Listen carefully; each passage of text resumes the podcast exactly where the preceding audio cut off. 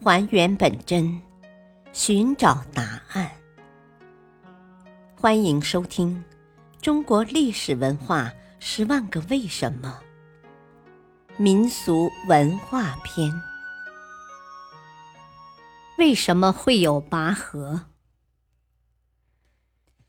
拔河是一种人数相等的双方对拉一根粗绳以比较力量的对抗性的体育娱乐活动。拔河起源于中国，古代称其为牵钩。拔河始于春秋时期的楚国。楚国地处大江南北，水道纵横。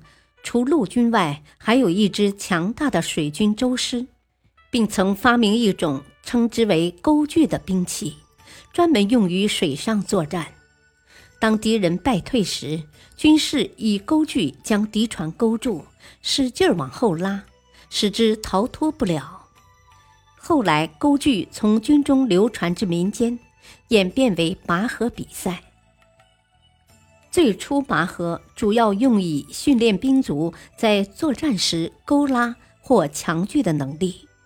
后来被水乡渔民仿效，成为一项民间体育娱乐活动。唐宋以后，拔河渐在民间盛行。七一二年至七五六年，唐玄宗时曾举行过千人参加的拔河比赛活动。拔河活动不仅在民间流传，而且在皇宫中也有举行。古代参加拔河的人数比现在的多得多。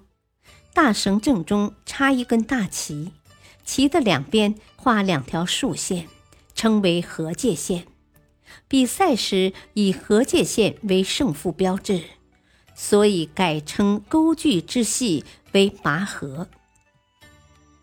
一声令下，河界两边选手紧挽绳索，使相牵引，围观者震鼓叫遭，为之鼓劲。近代学堂出现之后，拔河被列为教学与课外活动内容。